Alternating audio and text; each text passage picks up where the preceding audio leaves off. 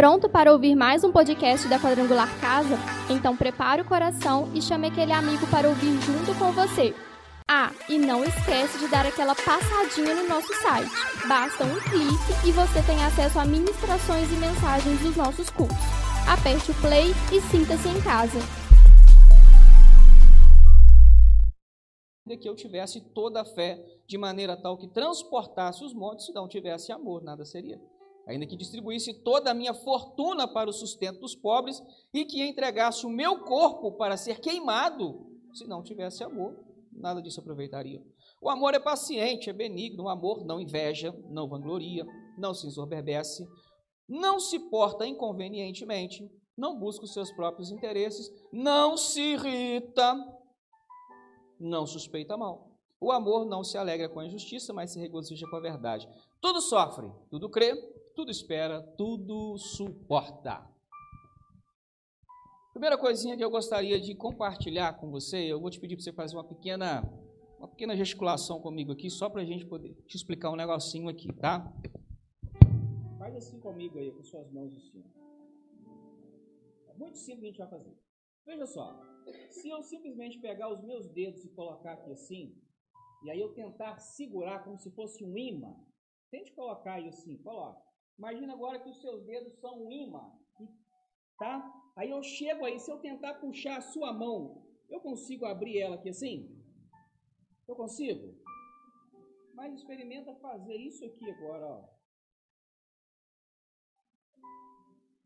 Se você usar toda a sua força e eu chegar e agora e tentar puxar, eu vou ter mais dificuldade? Vou ter mais dificuldade? Isso aqui é individualidade. Isso aqui é unidade. Amém? Então, o que eu vou falar com vocês hoje é sobre unidade sem perder a individualidade. Porque nunca, jamais você vai fazer sua mulher ser você, não tem jeito. Você nunca vai fazer, meu irmão, o seu homem ser como você, o seu marido, não vai ter jeito. Você não vai pegar o seu filho e engessá-lo para ele ser você. Algumas coisas a gente herda, a gente passa, mas cada um de nós, nós temos as nossas individualidades. Eu não falo como os que já passaram por aqui, como os que passarão. Você e eu temos diferenças, mas só que se a gente aprender a conviver e você entender que eu tenho lados difíceis e lados problemáticos, lados fracos, mas eu também tenho lados bons, fortes, eu também tenho habilidades. E se nós entendermos isso e a gente decidir assim, eu vou unir as minhas forças com você. E eu vou te ajudar a ser melhor nas suas fraquezas. E eu também decidi, do mesmo jeito, a gente vai longe. Se você abraçar a causa do seu pastor com a igreja, entendendo que ele é um ser humano, que ele é uma pessoa, que ele tem dificuldades, que ele tem limitações, que ele tem momentos difíceis, mas que ele também tem a graça de Deus, que ele também tem habilidade, ele tem conhecimento, que ele tem coisa para unir com você, vocês vão romper cada vez mais. Se nos negócios é assim, se na igreja também é assim, porque Salmo já vai dizer que bom, com bom e com suave é que os irmãos vivam em união. Você imagina dentro de casa. Você imagina dentro de casa. É um negócio feito para dar certo. Só que muitas vezes nós encontramos, eu quero falar pelo menos de dois desafios aqui sobre é, unidade. Dois desafios. Um deles é o respeito. Um deles é o respeito. Porque antes de eu ser quem eu sou do lado de fora, no caso para a sociedade, eu sou em casa. Primeiro, vamos falar de igreja. Em casa eu sou igreja, eu e Deus. Aonde eu estiver, eu sou igreja, eu e Deus, porque a Bíblia diz que eu, você, nós somos o templo do Espírito Santo e ele habita em. Então eu sou uma igreja, tá certo? Aí eu com minha esposa, deixa meus três filhos para lá por enquanto, eu com minha esposa também sou uma igreja. Porque eu com ela tenho que estar em unidade para nós chegarmos ao altar de Deus. Eu sou uma igreja com ela. Mas eu com e ela, com os meus filhos, nós também somos uma igreja. porque a pandemia fechou as portas da igreja durante alguns meses. Os irmãos se recordam disso? Pois é. Alguns abandonaram o evangelho, não entendi por Porque a igreja nunca esteve dependente de uma porta aberta. Ela sempre esteve de, dependente de um coração aberto para Deus falar. Eu não sei por que, que pessoas esfriaram no tempo, eu não entendi. Porque a igreja não depende da porta aberta para ser avivada. O Pentecoste veio, vai ser falado a partir de junho. E se eu fosse você, veria. Porque o que foi manifestado lá continua aqui e continua aí em você. Então eu com minha esposa e meus filhos, meus três, dois meninos e uma mocinha, nós somos uma igreja lá em casa. Tem culto, tem oração, tem louvor, tem palavra, tem correção, tem edificação, tem tudo. Depois a gente sai junto e vem para a igreja. Então, antes de eu chegar aqui, tem alguns níveis que eu tenho que cuidar lá em casa. E muitas vezes, quando a gente vem, Guilherme, para a igreja, algumas coisas acabam não acontecendo comigo. E às vezes, Guilherme, eu quero jogar isso na conta do pastor Bruno. Eu quero jogar a temperatura do culto no, no, no, na responsabilidade dele. Só que você precisa entender, eu queria compartilhar com você que a igreja que eu estou trazendo para a igreja é a igreja que eu estou discipulando em casa. A igreja que veio comigo, minha esposa, a igreja que veio comigo, meus filhos, e que eu trouxe para este templo aqui hoje, é a igreja que eu discipulo em casa. É a igreja que eu ensino a orar em casa, é a igreja que eu ensino a Bíblia em casa, é a igreja, que eu mostro o mundo pela Bíblia em casa. É essa igreja que eu estou trazendo para cá. Aí, se a igreja que eu estou trazendo está firme, está forte, está avivada, está alegre, está em Jesus Cristo, está na palavra, está procurando se desviar do mal, meu irmão, quando chega aqui é uma brasa que encosta na outra, só dá glória, só dá aleluia, Deus se manifesta, milagre acontece, enfermidade vai embora. O negócio é, um, é uma construção de homens, mas depois que nós entramos aqui, é chamado casa de oração e Deus se manifesta. Não por causa do que está acontecendo aqui, mas por causa do que eu estou trazendo de casa para cá. Independente se você serve a Deus ainda na sua casa sozinho, se é você com seu esposo, sua esposa, ou se é você com seus filhos, a igreja que veio para cá é a igreja que você está trazendo de casa. Aí, como está a igreja que você tem trazido para cá? Aí eu respeito. Porque a Bíblia diz que o marido é o cabeça, a mulher deve ser submissa, os pais devem educar os filhos, cuidar do filho, dos filhos sem provocá-los à ira. Os filhos entendem muito bem que eles têm a opção de viver uma vida boa se honrarem os pais. E obedecer é uma das formas de honrar, não confunda obedecer com honra. Obedecer é uma das formas de se honrar os pais. Então nós temos tudo que precisamos mas às vezes alguns, alguma, algumas áreas de respeito são quebradas. E eu preciso que você entenda que tudo que você quebrar em casa, você não vai consertar na igreja. Na igreja você vai receber o remédio, na igreja você vai receber a orientação, na igreja você vai receber pela experiência de outros que Deus também pode fazer na sua vida, mas aquilo que você quebrar em casa, depois do culto, hoje à noite, você vai ter que chegar em casa e consertar em casa. E é aí que o respeito muitas vezes é quebrado. O homem vai lá e grita com a esposa. Não sei nem que nome que ele usa. Aí a esposa de, de outro lado, ela não responde de jeito nenhum. Mas ela fica igual aquele passarinho que tem lá na Amazônia.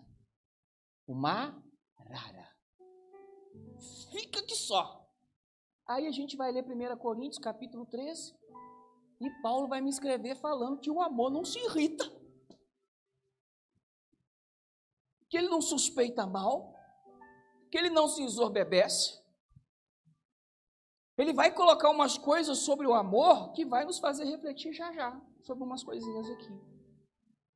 O respeito que é quebrado em casa, ele não vai ser construído aqui. Porque a minha esposa está ali, é o lugar que eu gosto que ela esteja, no lugar que eu consiga vê-la. E os meus filhos também, o filho Gabriel está ali, ele está levantando assim, olha, mas eu estou olhando ele. Porque eles me assistem em casa. Sabe quem eu sou em casa. E muitas vezes eu já preguei e eu tive que chegar em casa, consertar com a minha esposa e consertar com meus filhos. Porque você pode pregar, fazer chover, você pode cantar, você pode tocar, você pode ser maravilhoso aqui na igreja, mas se quebrou em casa, conserta quando chegar lá. Vai chamar para conversar sós, vai chamar os seus filhos, porque se você quer ter uma família vitoriosa, eu acredito que vocês querem, amém? Uma família abençoada, amém? Então, aquilo que o Senhor te orientar que foi quebrado, você conserta em casa. Conserta o seu altar lá para o fogo cair lá, para a presença de Deus se manifestar lá, para Deus curar lá, para Deus alegrar lá, para Deus estar com você lá, e depois você vem com ele para cá, que você é o templo do Espírito Santo. Então tudo começa lá. Aí eu pergunto, como é que está o respeito lá dentro da sua casa? Eu não estou lá, você não está na minha. Então nós vamos falar de coisas que só Deus sabe. Como está o respeito? É está o respeito aí do marido pela esposa, da esposa pelo marido, dos pais pelos filhos? Que é isso, pastor? Não tem que respeitar meu filho? Meu filho é que tem que me respeitar. Onde já se viu isso? Um menino desse tamanhozinho, eu vou respeitar meu filho? O seu filho fala? Amém, irmãos? Não. Meu filho não tem que falar nada, mas só tem que ouvir. Ué, por que, que não? Ele não tem que te dar ordem, mas você respeitá-lo e ouvi-lo, por que não? Pastor, eu acho que tem um negócio errado na Bíblia. Será que Jesus não sabia que os filhos da gente fazem raiva na gente? Por que, que ele vai colocar na Bíblia que é para os pais não provocar os filhos a ira? Hein, Jonas? Você já está com uma lá, encomenda mais uma. Você já parou para pensar nisso? A Bíblia fala para os pais não irritarem os filhos. Mas lá em casa são os meus filhos faz raiva de mim. Alguém está nesse time aí? Pois é, mas então tem algo para a gente aí, porque se está na Bíblia, ela não contém erros, ela é inerrante, ela é a palavra de Deus, infalível, então tem alguma coisa para a gente. O que está ensinando para nós ali é que o maior respeite o menor. O que tem autoridade, governe com sabedoria. O que tem o poder, cuidado com a força. Então ele está ali, cuidado para que você, como pai, não queira exercer de poder sobre o seu filho, porque os nossos filhos são alunos assentados no banco da nossa escola, aprendendo com a gente a como conduzir uma família. Eles são nossos alunos. Está aprendendo com você, pai, a como ser um pai. Está aprendendo com você, mãe, a como ser uma mãe, uma mulher, uma esposa. Está aprendendo com você. E aí Paulo vai e coloca para os pais não provocar os filhos aí. No dia que eu parei para prestar atenção nisso, eu falei, Jesus amado, me ajuda a entender esse negócio. Mas é porque o maior, ele tem o peso, ele tem a influência. Você entende o peso de uma palavra quando eu digo para o meu filho assim, você é um incompetente. Você tem noção do que, que isso pode gerar na vida do seu filho para o resto da vida dele? O que, que isso pode causar quando vem do maior para o menor, do que tem mais autoridade para o que tem menos. Então Paulo ele está colocando algo ali para que o nosso lar, para que a nossa casa tenha vida. Eu estou falando de respeito. Quando o respeito é quebrado lá, eu estou aqui pregando, mas a minha esposa poderia estar ali balançando a cabeça. Esse aí não é o homem que eu tenho em casa, esse aí é outro. O meu filho podia estar ali atrás, ali dando de queixo. Quem que é esse que está falando lá? Porque não é o meu pai que eu tenho em casa, não. É a maior vergonha que um homem pode ter, o um ministro de Deus. É vivermos uma coisa para a sociedade que não corresponde àquilo que nós somos dentro de casa. Construa dentro de casa primeiro, no alicerce. E a segunda coisa dos desafios para a unidade, para poder ser isso aqui, ó. Perdão. Perdão, uma palavrinha bonita, cinco letras, né? Quase todo culto a gente fala de perdão. Mas você já olhou a história do filho pródigo? Já leu ela? Quantos já leram? Diga amém. Isso. Historinha do filho pródigo, na verdade, uma parábola, né, e tal ali. E ele vai embora, precipitadamente, pede aquilo que ele tinha de direito, mas não estava na hora. O pai dá, com o coração triste, o papai, ele vai, né, troca os pés pelas mãos, vai numa situação complicada, por isso que já é pródigo, esbanjador, depois ele a ficha cai em si e ele fala: Rapaz, até os meus pais têm, até os empregados do meu pai têm uma comida melhor que, que eu estou propenso a comer. Ele toma uma decisão: eu vou voltar. Eu vou falar com meu pai assim: olha, eu pequei contra o céu, pequei contra ti. Não sou nem digno de ser tratado como seu filho, nem chamado. Mas deixa eu ser como um dos seus empregados, pelo menos eu poder comer melhor. Essa era a ideia dele. Pelo menos para eu ter um lugar para eu poder me abrigar, porque aqui fora o negócio está feio. Porque sempre que você decidir sair da casa, do lado de fora tem vento, tem pestagem, tem fome, tem comida ruim. Dentro de casa tem cuidado, tem travesseiro, tem cama, tem cobertor, tem né, uma sopinha quentinha. Entenda isso para o lado espiritual. Quando você quiser sair para fora da igreja, ó, lá fora. Cuidado. Aqui dentro tem cuidado, tem palavra, tem alimento, tem a proteção do Senhor. Tá certo? E aí o filho pródigo decide voltar. E ele volta e ele fala exatamente como ele propôs no coração dele. E o pai dele, meus irmãos, perdoa ele. Perdoa. O pai dele abraça ele, Jonas. Dá aquele abraço, puxa ele aqui no peito, dá nele um beijo, manda dar um banho, trocar a roupa, colocar um, as sandálias e o anel. O que, que isso quer dizer para nós sobre perdão? Perdão aprendi com um pastor, é devolver ao outro o lugar que ele tinha. O pai do filho pródigo coloca ele como dos empregados, sim ou não? Não coloca. Ele perdoou, ele errou, errou. O pai perdoou, perdoou. E qual o lugar que ele recebeu de volta? O lugar que ele tinha, de filho. Tanto que o mais velho chegou e ficou todo uriçado lá por causa do, do churrasquinho que o pai estava fazendo. Aí o pai teve que conversar com ele. Mas ele voltou a ter o lugar que tinha. E aplicando isso para dentro da nossa família. Sabe por que, que muitas vezes a unidade, a gente não vive ela e a gente se torna indivíduos dentro de casa, mas não tem unidade? Um, eu falei do respeito. Segundo, é o perdão. Porque eu falo que perdoo, mas não devolvo o outro lugar que ele tem. Eu perdoo minha esposa, mas eu nunca mais dou a senha do meu WhatsApp para ela. Eu perdoo meu marido, mas eu não deixo ele acessar minha conta bancária, mas nem que a vaca tussa. Eu perdoo, mas daqui para frente é ele lá e eu aqui. Eu perdoo, mas morreu para mim como filho. Eu não sei o que você possa estar vivendo. Eu não sei. Pense comigo.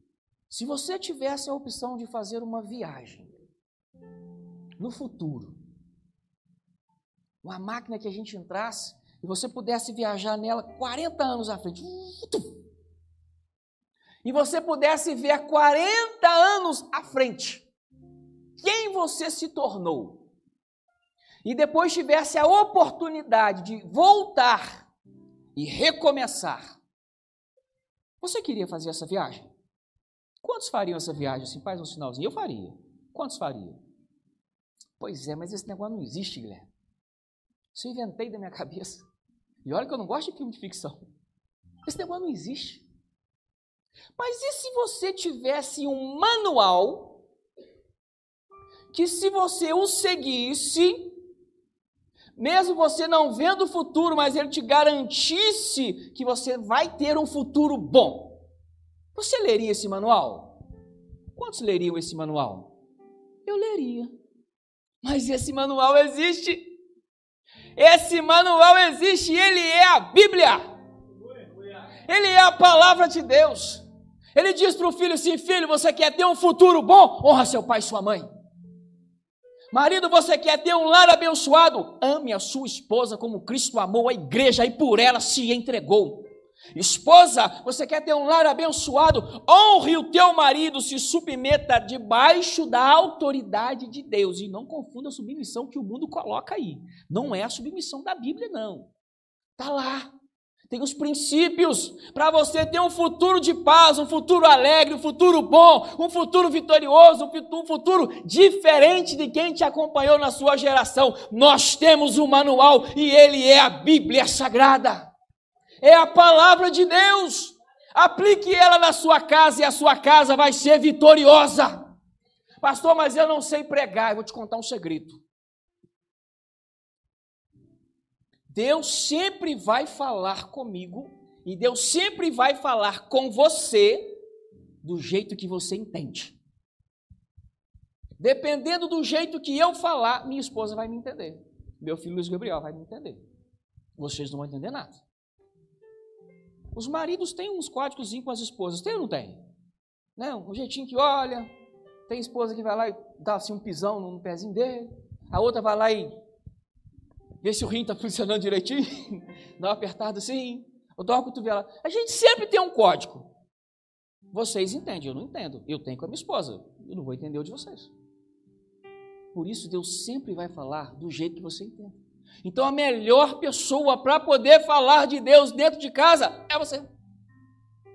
É você, marido. É você, esposa. É os filhos.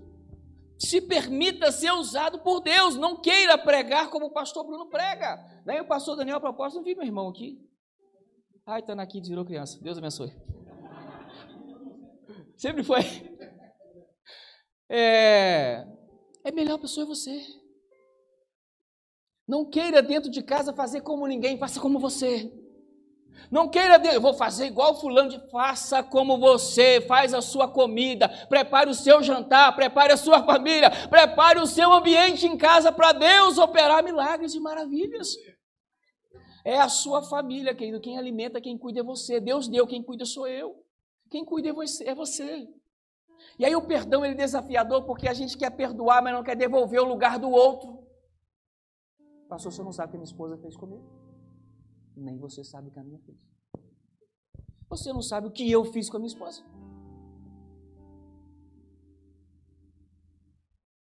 Mas se você quer recomeçar a partir de hoje, perdoe, mas devolvendo o lugar que é do outro. Em assunto familiar, se você criar separação, o diabo entra nessa separação. Aí você constrói uma barreira e quem gosta de barreira é o diabo, não é Deus. Porque a barreira que existia entre o mundo e Deus, ele quebrou, mandou Jesus. E ele agora é o único caminho, a verdade e a vida. E ninguém vai ao Pai se não for por ele. E todos que vier por ele têm acesso a Deus e pode chegar com segurança e com confiança. Porque o que tinha de barreira ele quebrou, porque não tem negócio de barreira com Deus. Com Deus é ponte, é ligamento, é transformação, é sair de onde eu estou e chegar para um outro lugar. Deus sempre está nos colocando daqui para frente, porque nós somos mais do que vencedores, nem a morte nos faz perder, porque se morrermos, estaremos com Cristo na glória. Por isso somos mais do que vencedores. Nós somos mais do que vencedores. E eu ministro sobre a tua casa, sobre a sua família, um lar feliz, um lar alegre, harmonia, paz, compreensão, entendimento, perdão, viver a verdade de Deus na sua casa. É você que tem que viver como eu quero viver. Vou te contar uns negócios, porque às vezes quando a gente prega, os irmãos acham que a gente é perfeito, né, pastor? Acha que a gente não erra, não. Aí eu ouvi um pastor, por várias vezes, num determinado lugar, blá, blá, e ele contava umas coisas que ele está vivendo. E eu comecei a me incomodar com aquilo, porque era um negócio assim. Era muito íntimo e talvez pudesse trazer uma vergonha. Não sei, não sei, tá? É o que eu observei. Mas eu me incomodei com aquilo. Aí um dia lá em casa, na hora do almoço, minha esposa está aqui, meu filho mais velho está ali, os outros dois estavam na mesa. Eu pensei, eu quero fazer uma pergunta para vocês. Alguma vez o papai, na igreja, pregando, ensinando, quando eu, eu contei alguma coisa sobre a gente, eu, eu entristeci vocês? Alguma vez, quando eu preguei, que eu dei algum exemplo, eu machuquei vocês? O que, que os irmãos acham que aconteceu lá em casa, irmão? Começou a levantar a mão um após o outro, filho. Eu, eu, eu, eu. Começou a falar, começou a falar. Quem começou a falar primeiro foi a mais nova. O irmão conhece a Alice, ela gosta de falar. E eu, eu, eu, eu, eu. Eu falei, caramba. O senhor falou isso aqui. Eu não gostei. A minha esposa falou assim: quando você fala isso, eu não gosto. Eu falei, caraca. E eu achei que eu estava bonito na fita, rapaz. Mas eu resolvi reparar o altar. E eu já combinei com ele: se eu falar alguma coisa, não é para entristecer, mas se eu entristecer, me avisa. Porque eu quero que Deus te abençoe, mas eu preciso cuidar da minha casa. Eu quero que Deus te prospere, mas eu preciso cuidar do meu casamento. E nós não somos perfeitos, a gente erra. E homem, para poder voltar atrás, rapaz, o homem para dar um passo atrás assim, ó, e falar assim: amor, você me perdoa? É mais fácil a gente consertar com alguém na igreja. Aí, meu irmão, chega aí, você tá bom? Aí, cara, aquele dia eu falei aquele negócio assim e não foi muito legal. Tá de boa, você me perdoa? Pá, você bate a mão ali, tá tudo legal. Aí chega em casa agora e chama a sua esposa. Você conhece a esposa que tem.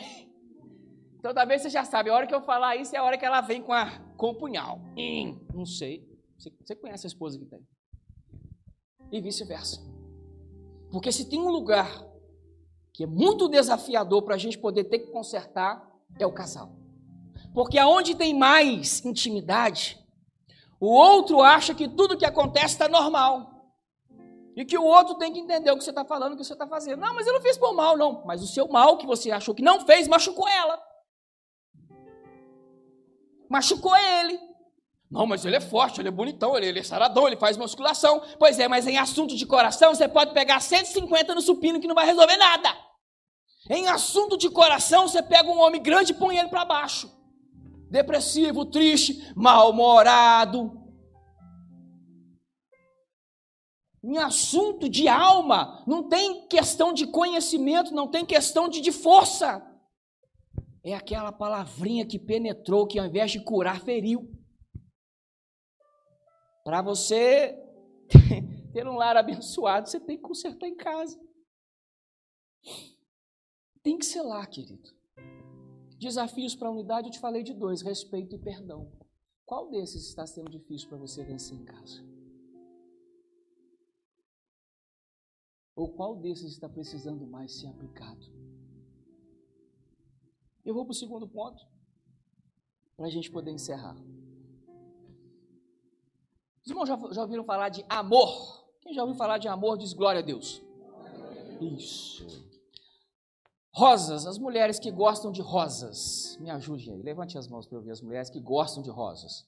Opa, teve gente que levantou quase que as duas ali, já deu um sinal como se quisesse dar uma dica para o marido, assim. Rosas. Mas nem todas gostam. Homens que gostam de sapatos. Que gostam de sapato, gostam de um sapato novo, um tênis assim. Tem alguém aí que gosta? Tem mais do que o preto e o marrom? Tem mais de um? Ótimo. O mundo, eu vou te falar algumas diferenças do amor da Bíblia para o amor do mundo. Por isso que eu li 1 Coríntios capítulo 13, porque senão você vai achar que é coisa minha, se você não tiver ouvido antes. Existe diferença. Existe diferença. Do amor da Bíblia para o amor do mundo. E olha que está chegando dia 12 de junho aí. Aí dia 12 de junho é tudo vermelho, é rosa, né? aí é os perfumes, é as roupas, é a passagem, é a viagem, ou sei lá, são tantas coisas que acontecem. Beleza. Isso é o amor do mundo. Isso é o amor do mundo. Perdoa, releva, traz para perto, manda aquela mensagenzinha. Você não vai ficar brigado no dia 12, né? No dia 12 você faz as pazes, no dia 3 você fica brigado e resolve. Esse é o amor do mundo. Isso é o amor do mundo. Mas e o amor da Bíblia?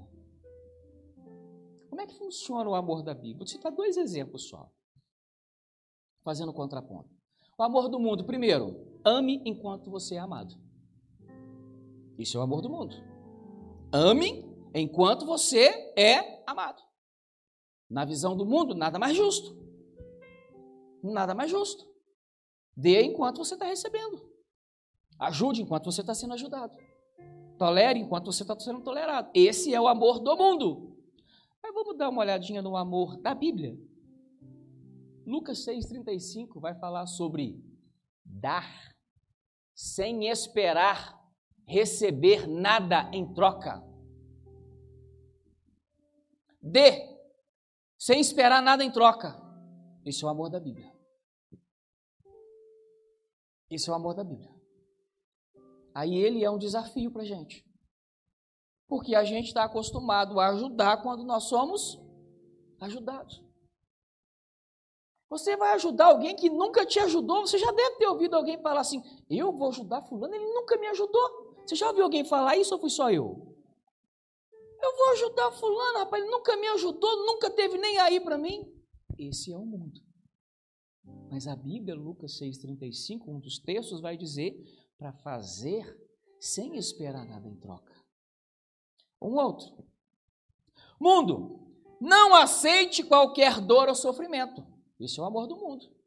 Enquanto está tudo legalzinho, enquanto está tudo bom, né, está combinando, está tá batendo ali, está ligando, está dando direitinho, joia.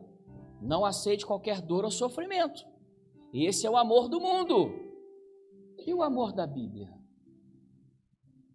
A gente leu aqui. Quatro coisinhas. Quatro coisinhas sobre o amor da Bíblia.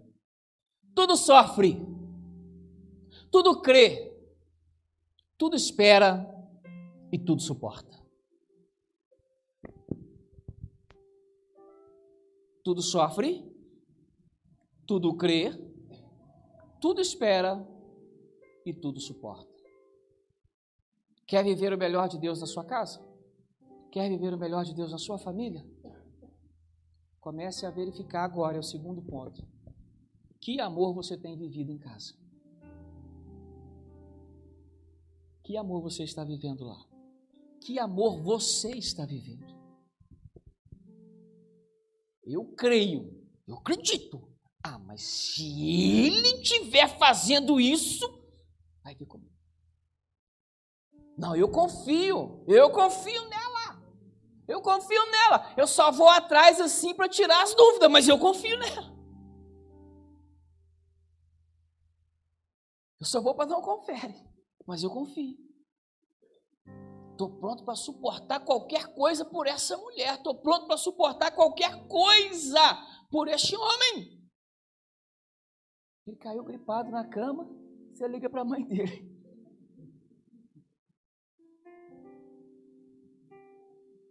Conheceu, o cara estava no auge. Vida profissional, bacana, salário, uau, 10 mil reais por mês, 15 mil. Seus compromissos eram salão, cabelo, spa, viagem, trocava de carro duas vezes por ano. Daqui a pouco o negócio desanda, porque tempestade vem para todo mundo.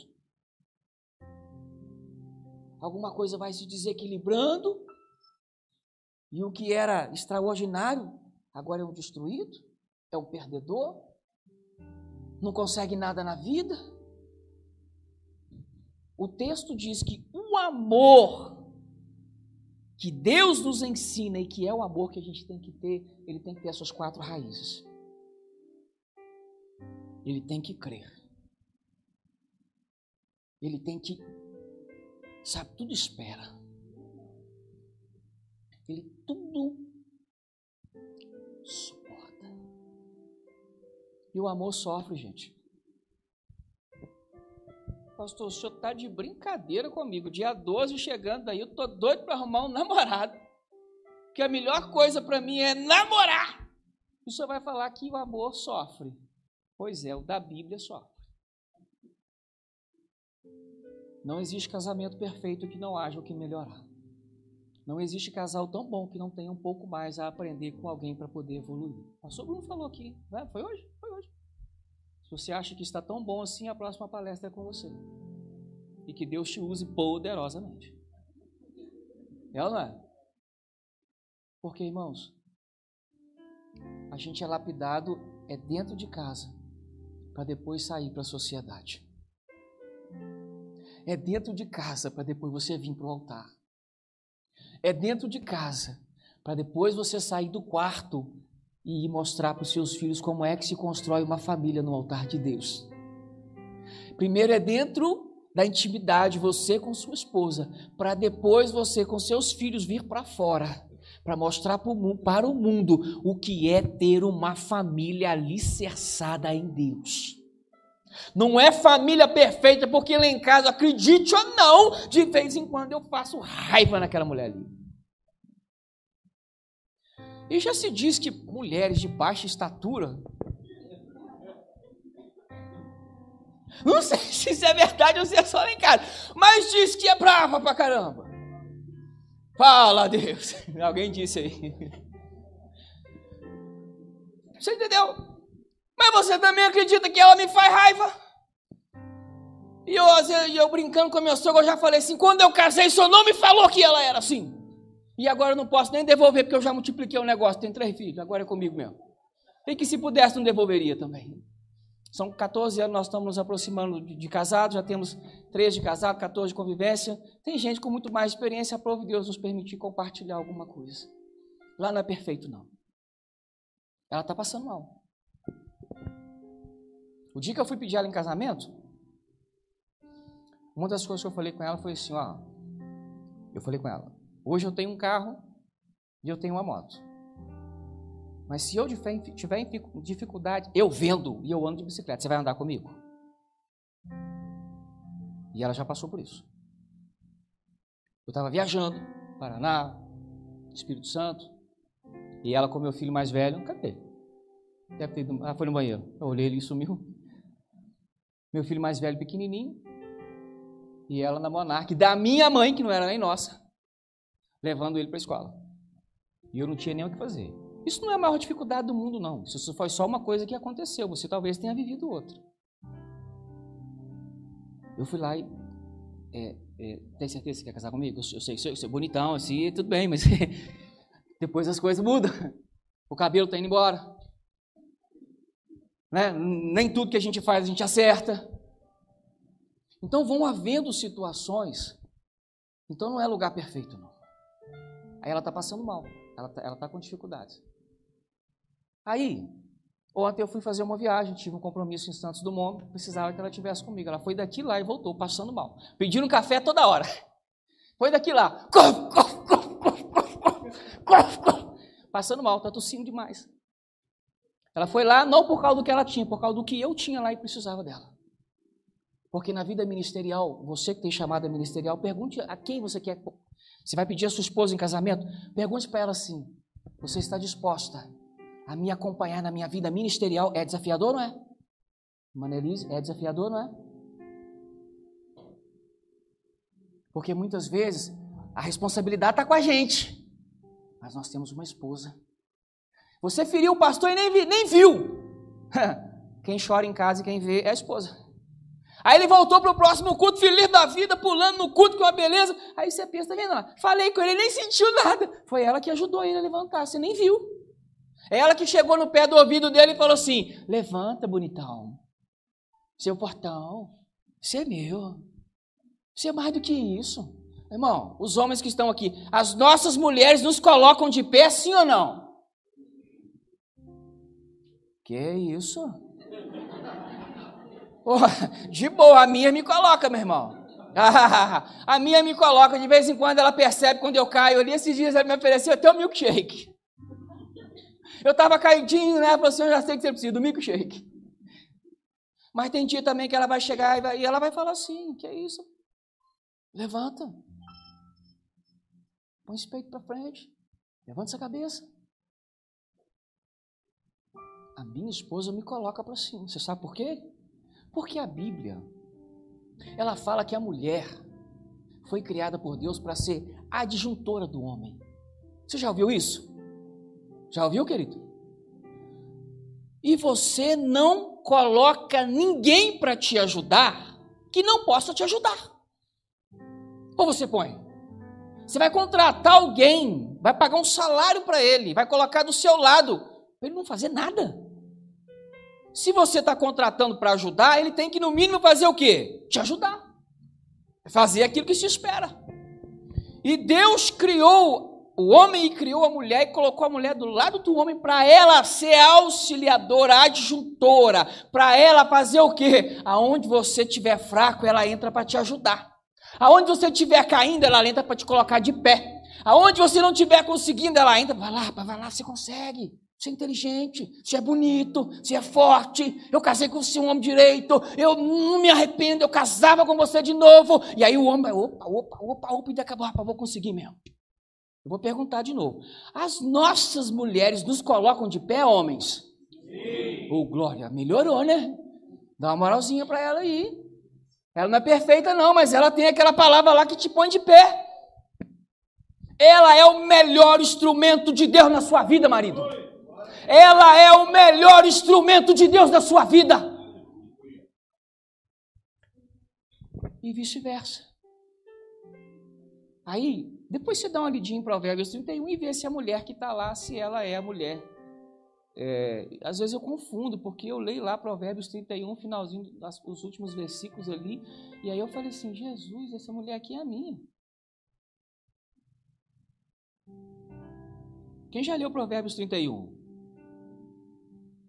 Pastor Bruno, você já teve alguma dúvida, assim, às vezes, de... Eu falei, estava lendo lá, falei, essa mulher aqui é minha. O senhor também é purinho.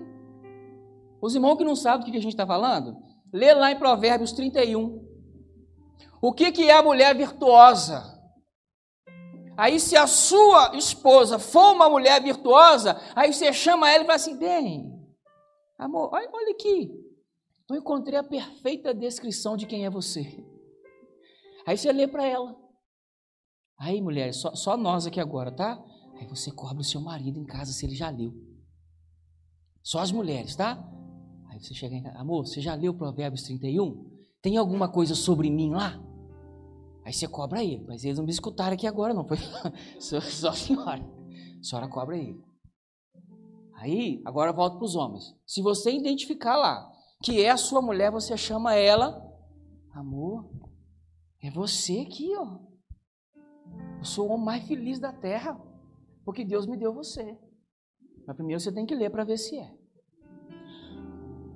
O amor do mundo, ele coloca algumas coisas diferentes do que a Bíblia coloca. Pastor, eu não estou afim de sofrer, então você não está pronto para amar. Eu não estou afim de suportar qualquer coisa, não. Então você não está pronto para amar, biblicamente não. Aí lá atrás a gente começou falando assim: você quer ter um lar abençoado? Você quer ter um lar feliz? Você quer ter um lar onde Deus se manifesta? Então viva uma coisa real. E apaga essa esse conto da carochinha que o mundo quer colocar e empurrar para dentro da nossa casa. Lá em casa a gente tem dificuldade, sim. Nem sempre eu agrado minha esposa, nem sempre ela me agrada. Eu já gritei com ela, você acredita nisso? E que ela já gritou comigo? Mas nós tivemos que resolver isso, irmão. Eu e ela, nós já tomamos ações erradas com os nossos filhos. Está ali meu filho mais velho. Um dia eu fui pregar. Olha só, nós não somos perfeitos. Eu fui pregar, Deus me deu um texto lá em Efésios, e justamente naquele versículo: Pais, vós pais, não provoqueis a ira vossos filhos. E eu fui para a igreja todo feliz da vida, Guilherme. Se para constar, foi lá na igreja do ministério lá que o senhor era. Naquela festa de jovens lá, não sei se o senhor lembra. Aí eu fui pregar, todo feliz da vida que Deus me deu a palavra lá e eu vou falar. E eu, eu, eu, aí eu estou falando e Deus batendo em mim, e Deus falando e Deus batendo em mim. Aí eu cheguei em casa, reuni meus três filhos com a minha esposa, no sofá, a gente assentou ali, e eu falei com ele assim: olha, papai foi pregar hoje. E era uma festividade de jovens, e o texto estava dentro daquele conteúdo lá. E eu entendi que eu tenho que pedir perdão a vocês. Isso deve ter uns três, deve ter uns três anos isso. Eu pedi perdão, tá ali, meu filho Luiz Gabriel, tá ali. Levanta a mão aí, meu filho. É aquele ali, ó lá, mais velho. Os outros dois estão lá na Kids. E eu pedi perdão para ele, Senhor, me perdoa. Porque eu já corrigi vocês com ira. Me perdoe, meus filhos, porque eu já corrigi vocês com ira. Eu já corrigi vocês no calor do momento eu já fui precipitado na palavra e eu já machuquei vocês, não com a correção aplicada, mas o jeito que ela foi feita. Hoje meu filho tem 12. Isso deve ter acontecido quando ele tinha 9, né? Mais ou menos alguma coisa assim. Já entendi o suficiente. Aqui Deus te abençoa, aqui te Deus te dá o remédio, aqui Deus te dá a palavra, mas você tem que consertar em casa o seu altar lá ser bom, você vai ter que consertar lá. Eu reuni meus filhos e desde então eu nunca mais, até hoje, corrigi os meus filhos do mesmo jeito que eu fazia. Nunca mais. Se o seu filho tivesse a oportunidade aqui agora de falar como ele se sentiu ou como ele está hoje das correções que foram aplicadas, o que será que ele te diria, pai e mãe? Tem pais que às vezes pega o filho. Vem cá, seu moleque! Vou te mostrar como é que funciona o negócio. E tum! E tum! Ei, Deus te deu um filho. Deus te deu um ser humano para você ensinar, corrigir, amar instruir, dar a palavra de orientação. Deus não te deu um pedaço de carne para você esmurrar.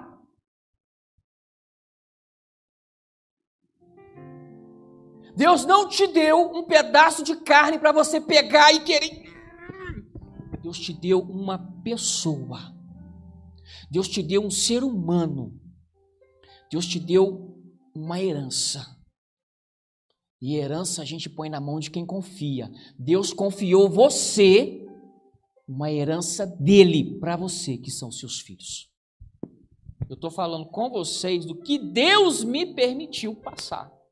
Meu irmão, e para eu chegar para os meus filhos e ter que falar com eles da forma que eu corrigi, não é igual eu estou pregando aqui para você, não. Não é, não. Não é, não vem medo, vem vergonha, vem vontade de fugir. Prefiro quebrar uma parede de concreto, uma marreta sexta-feira, do que fazer um negócio desse. Mas se você quer construir algo verdadeiro, algumas vezes nós seremos levados a passar por dores para que a gente venha crescer. E muitas vezes o respeito está sendo quebrado por causa das práticas que a gente está tendo. O perdão não está devolvendo o outro lugar que ele tinha, igual o pai fez com o filho pródigo. Aí eu venho para cá e quero que a igreja restaure a minha família. Não vai, filho. Não vai. Aqui é o remédio. O altar está lá na sua casa. Você sabia que um dos significados de altar é lugar para encontrar Deus ou lugar de encontro com Deus? Um dos significados da palavra altar no seu original é lugar de encontrar Deus ou lugar de encontro com Deus. Então, quando eu estou trazendo minha família para a igreja, eu estou dizendo, eu vou com a minha família no altar de Deus encontrar Deus. E muitas vezes nós estamos vindo para a igreja, o altar está aqui, mas a gente não encontra com Deus. Aí é quando eu volto para casa do mesmo jeito que eu estava. Porque Deus vai receber a oferta de Abel, mas não recebe a de Caim. E os dois estiveram diante de Deus, diante do altar, encontraram com Deus. Mas ele recebe de um e não recebe do outro. Por isso que, marido, muitas vezes, por isso, é isso que acontece. É como é o respeito quebrado lá. Aí Deus não faz aqui. Você pode até ficar alegre no culto, mas volta para casa depois, aí esvaziou tudo, acabou tudo.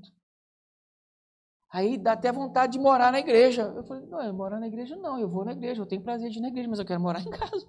Em casa eu deito na cama, eu deito no sofá. De vez em quando eu ligo uma TV, eu deito na rede. Eu, eu venho na igreja, mas eu quero morar em casa.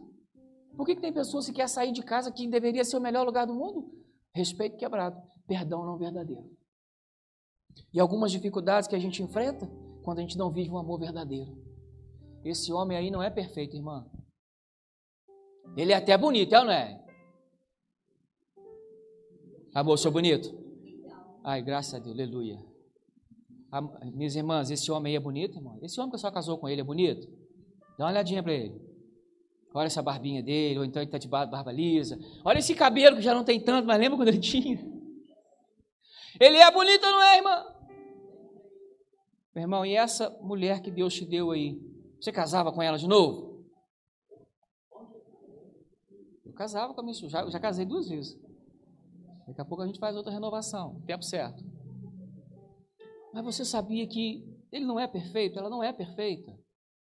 E a maior demonstração de amor vai vir quando você virar a chavinha e decidir Decidi pelo amor da Bíblia, não pelo amor do mundo. Eu decido amar minha esposa. Aí eu terei que. Rapaz, e a toalha na cama? Foi feito direitinho para eu ir lá e pegar a toalha e guardar. Acabou o problema. Acabou o problema. Mas mas, mas, mas e a gente arruma para poder ir no culto, e, e, aí a hora que eu tô lá pronto, e ela trocou de roupa, e depois trocou de novo, e trocou a terceira, e vai para quarta, e daqui a pouco é pinta. Como é que eu faço? Louva a Deus, porque é tão bela que tem muitas roupas para escolher. Você tem que decidir pelo amor da Bíblia, porque ele tem quatro viés, quatro raízes. Ele tudo crê, ele tudo espera, ele tudo suporta e ele tudo sofre. Não cobra dela a perfeição, você não vai conseguir atender a esse nível. Mas se você quer viver algo real, verdadeiro, decida pelo amor da Bíblia, que umas coisas vai ser difícil, eu sei que vai ser. Como é difícil? Você sabia que tem uns períodos do mês que a mulher fica nervosa pra caramba? Lá em casa também eu tenho esse problema. É, rapaz, ih, o negócio fica difícil. Né, amor? Ah, mas e aí? Então, meu filho, ó, não pensa dez vezes, não. Pensa vinte, pensa trinta. Vai lá para fora. Vai dar uma. Oh, dia bonito. Tira o foco do problema. A Bíblia já ensina isso para gente. Quando o negócio está tenso, não olha para o problema, põe a sua visão em outro lugar. A Bíblia já fala assim: olha, aqueles que são de cima Pensai nas coisas que são de cima. Então é melhor você pensar no céu. Jesus no céu não vai ter esse problema, né? A Bíblia já fala que no céu não tem casamento. Não vai, não vai ter problema, não tem casamento. Não tem esse problema, não tem, não, não vai ter, não vai ter briga, não vai ter irritabilidade.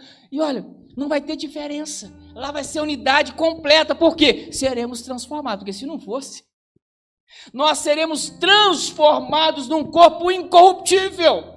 A nossa casa, aí lá é a perfeição completa, aí lá é a plenitude de tudo. Mas aqui, por enquanto, a gente vai ter uma dificuldade. E você, eu queria que você hoje levasse para você esses desafios para você vencer sobre viver uma unidade sem perder a individualidade. Amém, queridos? Para com esse negócio de querer viver um mar de rosas. Não é assim que funciona. Não é assim que funciona. Talvez você veio para a igreja hoje com seu coração machucado, mas você está saindo com remédio. Chega em casa, conserta, porque vai vir um milagre de Deus na sua casa. Talvez a sua aliança esteja com rupturas mas você está recebendo o remédio. Talvez para você a caminhada vai ser muito mais longa do que tem sido para mim, mas vá à frente. Não para, não. Um passo de cada vez e vai dar certo. E você vai viver algo melhor da parte de Deus no seu casamento, na sua casa, na sua família. Amém? A pergunta que eu quero encerrar e eu entrego aqui aos irmãos é o seguinte: se Deus, agora somos casados, porque tudo começa da gente. Lembra quando aquela mulher foi pega em adultério, ou supostamente pega em adultério? E que eles vieram até Jesus e perguntaram assim: aí, Jesus, o que nós vamos fazer? Vamos tacar pedra? Vamos quebrar? Vamos matar? O que, que Jesus fala com elas? Com eles? Quem não tem pecado, atire a primeira. Mas você já reparou no texto que ele vai dizer assim, ó, que começando dos mais velhos para os mais moços foram largando as pedras? Isso não é qualquer coisa. É porque o pequeno aprende com o grande. Então, os nossos filhos estão assentados no banco da nossa escola aprendendo com a gente a como ser pai, marido, homem e servo de Deus. Eu estou te falando isso para te fazer essa pergunta. Você não me responda ela. O que os seus filhos diriam para Deus se Deus perguntasse para eles: Como é o casamento dos seus pais? O que os seus filhos diriam para Deus? Pense nisso. Que Deus te abençoe, Deus te guarda, o Senhor te proteja, o Senhor te dê força para vencer os desafios, para viver uma vida nova. Deixa Jesus entrar lá no problema que você está enfrentando. Convida Ele. Deixa Ele te orientar, deixa Ele te ensinar, que vai dar certo, gente. Com Jesus no barco, vai dar certo. Com Ele no barco não é garantia de que vem tempestade, porque ela vem, mas Ele dá vitória. Amém? Pastor, posso orar pela igreja? Se coloque de pé. É...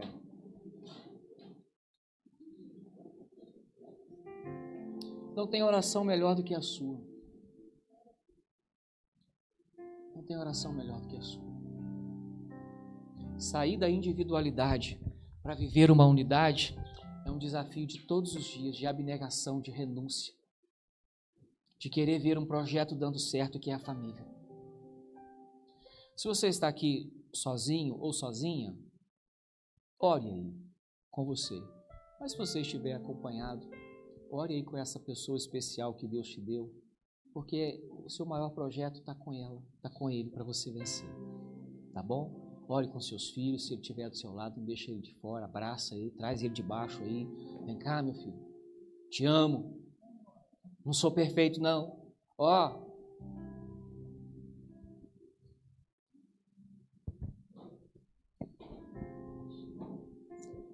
Jesus. Paz. Paz. O governo espiritual da sua casa está na sua mão. Paz o governo espiritual da sua casa está na sua mão. Deus deu a responsabilidade a Adão. Quando Paulo instrui Timóteo a separar obreiros, ele fala assim: olha, tem que governar bem a casa. O governo espiritual da casa, da nossa casa, está na sua mão, Pai. Se você não tem assumido essa responsabilidade, assuma ela hoje. Chama a sua família para orar, pastor. Não sei orar, ore do jeito que você sabe. Pastor, não sei ler a Bíblia. Faz do jeito que você sabe, mas o governo espiritual da sua casa está na sua mão. Assuma ele hoje. Assuma ele hoje. Chega em casa e faz uma aliança com a sua família. Chama sua esposa, chama seu filho e fala assim: ó, eu não sei muito bem como é que vai ser, não. Não sei pregar igual aqueles homens que pregam na igreja, mas eu vou assumir a minha postura de sacerdote aqui em casa. Chega na sua casa e faz isso hoje eu acho que a sua esposa vai pular no seu pescoço. Esse é o homem que eu escolhi. É com ele que eu casei. E não abro mão dele. Porque essa responsabilidade é sua. Senhor Jesus, eu te louvo, te glorifico, te exalto e te engrandeço. Pai, está diante de ti os teus servos, nós estamos diante de ti. Viver uma unidade respeitando a individualidade, é um desafio. É um desafio porque a gente não quer abrir mão de quem a gente é, do que a gente gosta. É um desafio porque a gente quer impor o nosso querer. Mas para viver algo verdadeiro e não fantasioso como o mundo ensina, nós precisamos vencer alguns desafios e começa sempre com a gente, quebrando paradigmas quebrando barreiras para construir pontes. Senhor, ajuda este homem a ser o marido melhor. Todos os dias nós estamos aprendendo, todos os dias. Ajude esta mulher a ser uma esposa melhor, uma mãe melhor. E eu estou pregando aqui hoje para que o Senhor desperte, porque nós estamos vivendo um tempo onde a família está sendo de forma aberta, escrachada, ela está sendo desprezada. Os princípios bíblicos do que é uma família estão sendo jogados ao lixo pela sociedade, mas a igreja ainda está na face da terra, lutando e ensinando a família com os padrões bíblicos não é perfeita, mas tem um Deus que é todo-poderoso. Entra com teu agir, aonde é necessário curar, o Senhor cura, aonde é necessário ensinar, o Senhor ensina, aonde é necessário, ó Pai querido, transformação, o Senhor transforma, e aonde é necessário milagre, o Senhor opere milagre nas nossas famílias. Assim eu te oro, crendo no nome de Jesus. Amém. Deus abençoe a todos no nome de Jesus, eu devolvo a palavra aqui ao nosso pastor.